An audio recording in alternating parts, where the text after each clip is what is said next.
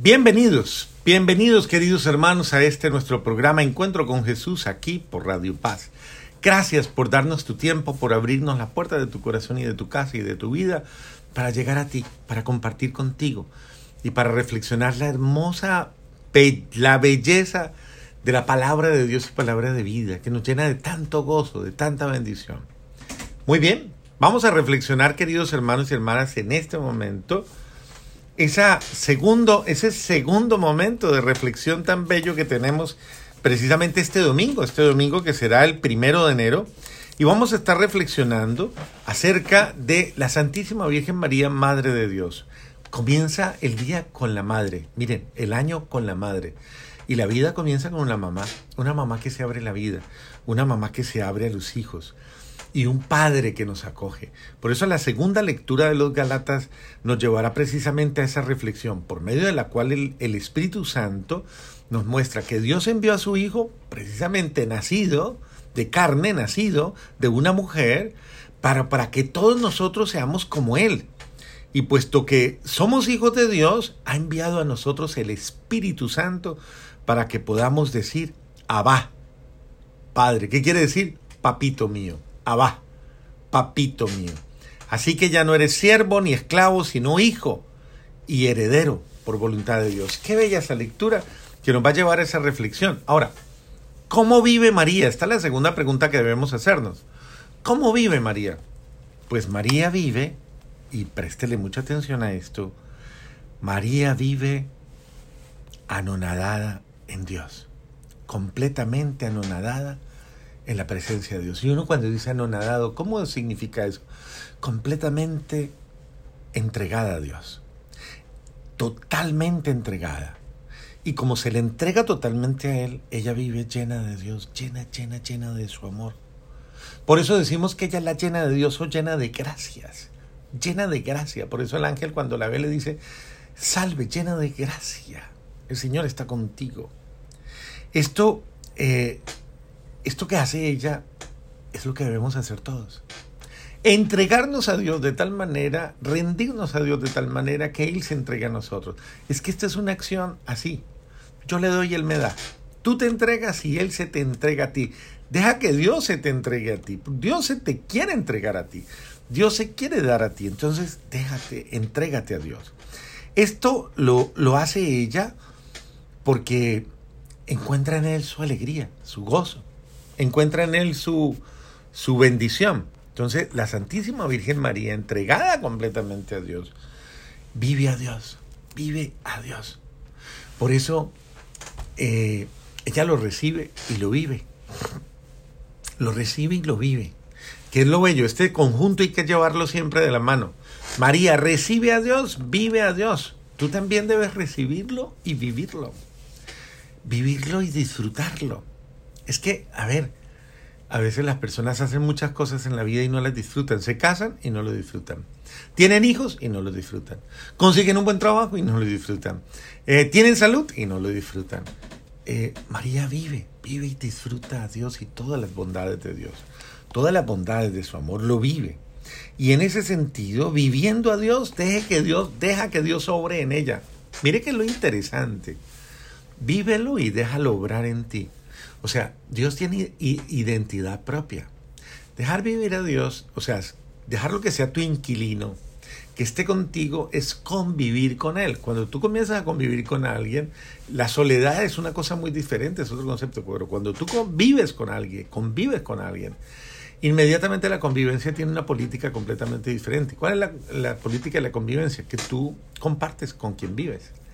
Y compartes todo, todo, todo. Ahora, es muy importante porque mire lo que nos enseña esta lección de la espiritualidad de los hijos de la Madre de Dios. María deja obrar a Dios en ella.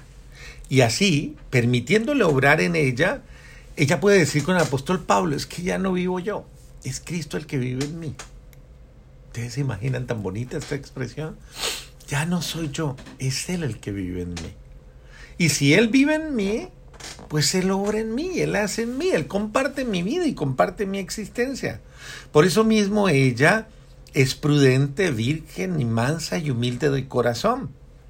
Por eso mismo ella ama, cree, confía y espera.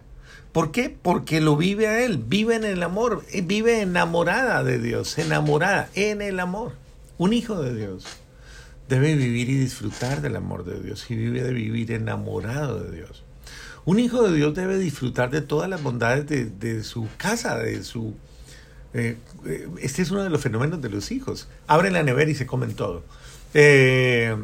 disfrutan de todas las cosas de la casa, porque todo lo sienten suyo. Todo es nuestro, dicen. Y por eso no pagan alquiler, no pagan renta. Por eso es que hacen y deshacen en una casa porque yo soy hijo. Yo soy hijo de Dios. Soy hijo de esta casa.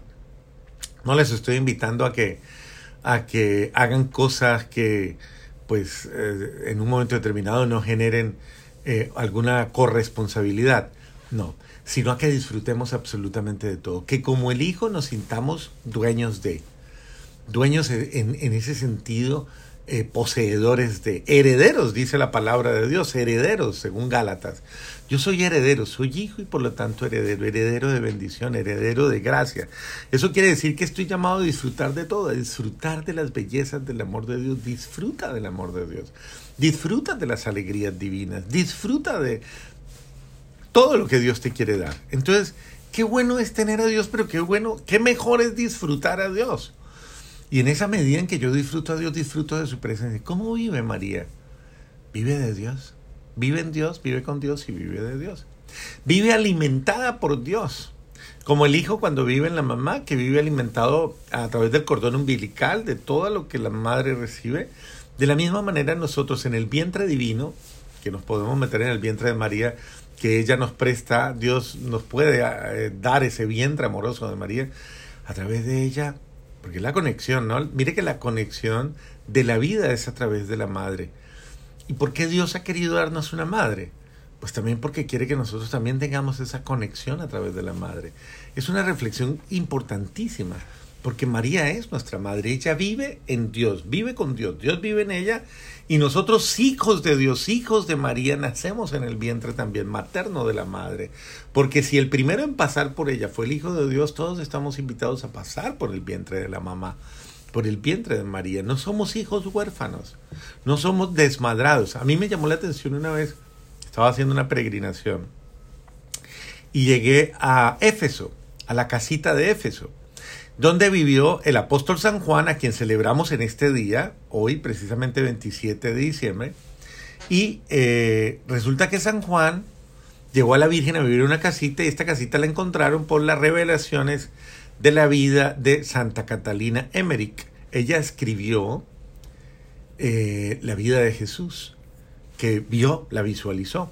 Y ella escribió dónde estaba la casa de la Virgen y, y Juan el Apóstol en Éfeso.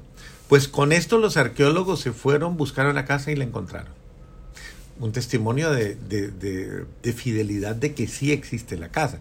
Encontraron la casa y, claro, es una casa espectacular. Y yo estaba ahí y resulta que en un momento después de que pasé, visité, celebré la misa y todo, me fui y me paré en un lugar y se me acercó el taxista que nos llevaba, que era un eh, turco que hablaba español y se puso a hablar conmigo, pero él es eh, musulmán. Y entonces comenzó a hablarme y a decirme, estoy tan feliz aquí. Yo le dije, ok, ¿te gusta este lugar? Y me dice, sí, porque ella también es nuestra madre. Nosotros la amamos, nosotros la llevamos en el corazón, nosotros la honramos. Ella es la madre también de cada musulmán que ama a Dios. Y eso me impactó muchísimo, porque cuánto nos falta a los católicos asumir a nuestra mamá ¿Cuánto nos falta a los cristianos asumir a nuestra mamá? María es madre. Y en ella hay vida. Y ella nos lleva a la vida. Una vida que se convierte en vida de iglesia. María es signo de la iglesia, por eso es madre. Y en la iglesia se viven los sacramentos y se viven todas las bendiciones de su amor.